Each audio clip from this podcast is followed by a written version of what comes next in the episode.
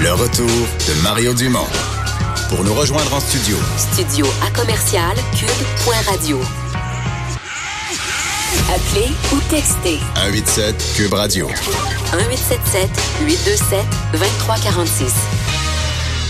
Tour de l'actualité internationale de la semaine qui s'achève. Normand Lester, bonjour. Bonjour. Alors, ça s'est euh, activé là, autour du processus de destitution du président Trump. Ben là, c'est engagé, puis il y, a y de nouvelles révélations qui sont faites. Et Trump lui-même a reconnu une partie des faits. Quand tout ça a commencé... Il en a ajouté, il a oui, ajouté il la en a Chine ajouté, portrait, il a ajouté la Chine. Donc, ça a commencé par dire, il y a eu une conversation téléphonique où Trump a menacé de ne pas donner 400 millions de dollars à l'Ukraine euh, de- d'aide militaire contre la Russie, mais à condition qu'il ouvre une enquête sur le principal adversaire euh, de Trump, Joe Biden.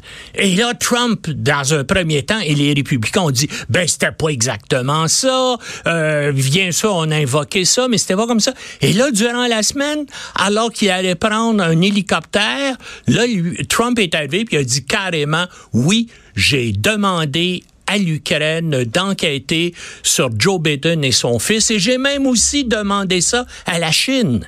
Mais ça, c'est illégal, c'est inconstitutionnel que Mais à la Chine, c'est plus grave. de Ben dire- oui, c'est encore Parce plus que grave. L'Ukraine, c'est pas vraiment une puissance. Oui. C'est-à-dire, au sens de, pour- c'était les États-Unis, l'Ukraine n'est pas vraiment une puissance, alors que la Chine, c'est Et, une. et dans le cas de la Chine, c'est d'autant plus absurde que la Chine est en négociation avec les États-Unis sur la question des tarifs.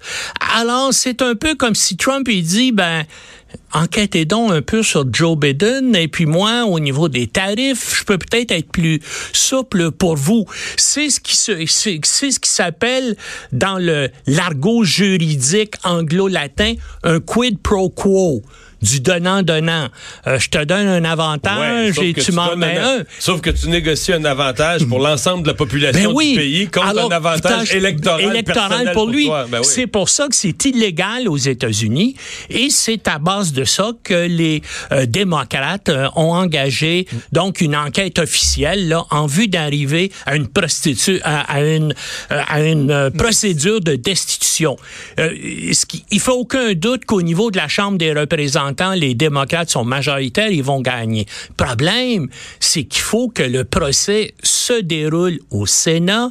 Et au Sénat, eh bien, euh, il y a une faible majorité républicaine, ça prend deux tiers, puis aucune façon à l'heure actuelle que les démocrates puissent obtenir les deux tiers des votes. Il y a seulement Mitt Romney, hein, le sénateur euh, euh, euh, républicain, qui a envoyé un tweet aujourd'hui dénonçant Trump. Mais ça, c'est un peu normal parce que Romney espère être candidat républicain en 2020 si jamais euh, il arrive et Trump débarque. Donc, c'est pour ça qu'il est intervenu. Normalement, il y a des histoires avec les, des textos envoyés. Donc, euh, des textos dans l'équipe de Trump aussi qui travaillaient en- avant l'appel, après l'appel, Oui, pour essayer de gérer un c'est- peu le C'est ça. Ben, premièrement, il y avait euh, euh, euh, l'ancien maire de New York, euh, qui est l'avocat personnel de Donald Trump, qui agissait là-dedans sans même avertir le département d'État, donc sans même avertir les diplomates américains. Donc, il y avait des échanges entre l'équipe d'avocats personnel de Donald Trump qui poussait donc euh, les euh, euh, les Ukrainiens à faire une enquête sur Biden, puis il y avait les diplomates américains qui disaient bon on peut pas faire ça, ça va contre la loi, ça va contre les les procédures. Et puis ben bien sûr et là ça met en cause aussi le rôle de Rudy Giuliani, avocat personnel de Donald Trump qui menait une politique étrangère américaine parallèle à celle du département d'État. Et donc là, la chicane est un peu prise entre les diplomates traditionnels et bien sûr les alliés et les sycophantes euh, de Trump. Non, non, c'est un pays de- qui est complètement désorganisé actuellement et paralysé là-dedans parce que tous les autres pays se disent, ben, euh, avec qui on va faire affaire? Rudy Giuliani, l'avocat de Trump, ou avec le département d'État? On fait affaire avec le département d'État, mais est-ce qu'il faut aussi vérifier avec Giuliani c'est approuvé par Trump? Une autre affaire, semble-t-il, et là, ça aussi, ça vient de sortir. Semble-t-il que euh, euh, Trump a promis aux Chinois de ne pas faire de déclaration publique et que les États-Unis ne dénonceraient pas euh, ce qui se passe à Hong Kong actuellement, pourvu que les Chinois pourraient peut-être accorder, lui accorder un avantage, comme peut-être enquêter sur Biden. Mais le problème, c'est de la folie tout ça, parce qu'il n'y a personne qui pense que Joe Biden faisait affaire en Chine. Bon, c'est vrai, le fils de Biden, Hunter, a travaillé pour une entreprise ukrainienne, mais les diplomates américains essayaient de convaincre Giuliani quand il a commencé son enquête en disant il n'y a rien là, on a fouillé. Mais là, les Ukrainiens ont tellement peur qu'ils ont annoncé ce matin qu'effectivement, ils allaient ouvrir l'enquête pour plaire à, Trump et à Giuliani. Maintenant, puis il y a des choses accablantes aussi qu'on ne sait pas encore parce qu'il y a eu un diplomate qui était engagé là-dedans pour le département d'État qui a témoigné en secret aujourd'hui devant la commission d'enquête sur les services de renseignement. Et selon les bribes que des journalistes de CNBC et de CNN et du New York Times ont appris, il a été extrêmement critique pour Giuliani et Trump, mais là, on ne le sait pas encore. Et lui disait, ben moi, j'essayais de dire que ça n'a pas de bon sens, tout ça, qu'il n'y en a pas eu, il y en, a pas eu d'affaires de corruption là-dedans, mais bien sûr, Trump, lui, est parti là-dessus. Puis là, ben, il a décidé littéralement de jouer sa présidence là-dessus, là, en disant, parce qu'il pense que il va garder l'appui d'une majorité d'Américains.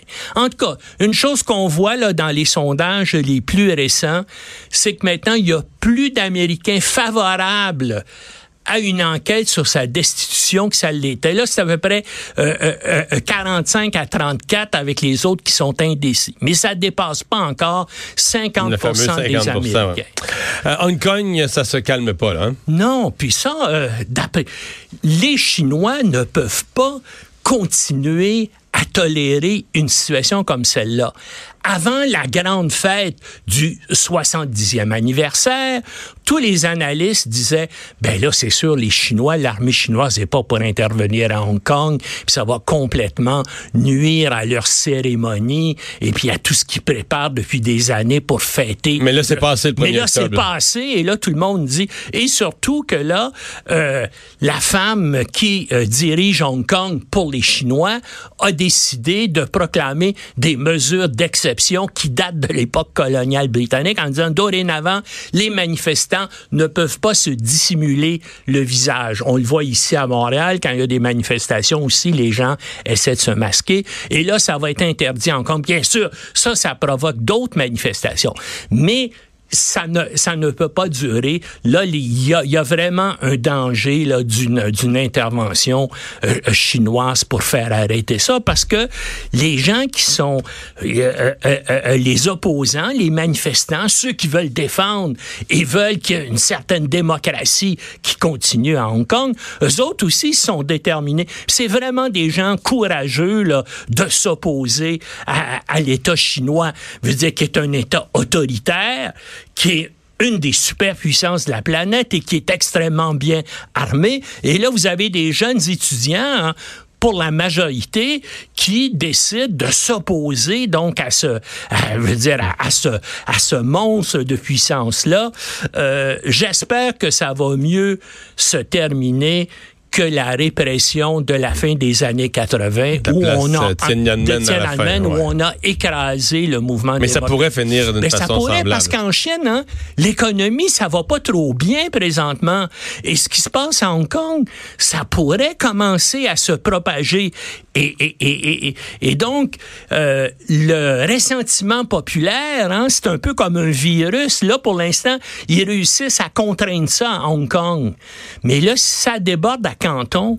Et là, après ça, ça risque de se répandre dans, les, dans, les, dans toutes les villes de Chine, enfin, dans les grandes villes chinoises un an après l'assassinat de Yamal Khashoggi, il y a euh, bon vraiment des, des, des, dissensions à l'interne. Euh, Oui, Même autour, famille. autour de la famille ouais, de Dans Ben la Salman. famille là. royale, hein, euh, c'est l'agence de presse Reuters, son correspondant à Riyad, qui a été qui a parlé à des membres de la famille royale ou à des membres des élites économiques et ces gens-là disent ben Mohamed bin Salman là, il est incapable de gérer convenablement le pays et bien sûr euh, ce qui a so- sonné l'alerte rouge, ça a été l'attaque de drones en septembre qui a paralysé complètement la production pétrolière du pays. Que dans le pays, on le blâme pour ça ou Oui, on, oui, on associe on- ça à son on- incompétence à Ben, bien, ben, bien défendre Ben les- oui, ben c'est ça, parce que hein, comme ben, je pense qu'on en a déjà parlé ici,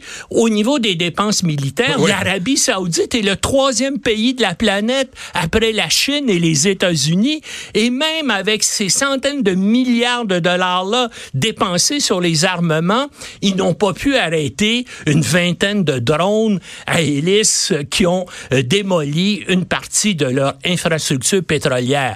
Puis là, les gens disent, ben, qu'est-ce que c'est qu'on a comme armée? Puis là, bien sûr, là, les gens disent, oui, mais regardez la stupidité qu'il a fait avec Khashoggi, avoir fait tuer Khashoggi. Pourquoi? Et là, ben, il y a des gens qui disent, ben, tu sais, peut-être c'est pas le gars qui... euh, et puis lui-même, depuis qu'il a pris le pouvoir, comme vous savez peut-être, à un moment donné, il a arrêté une centaine de membres de l'élite.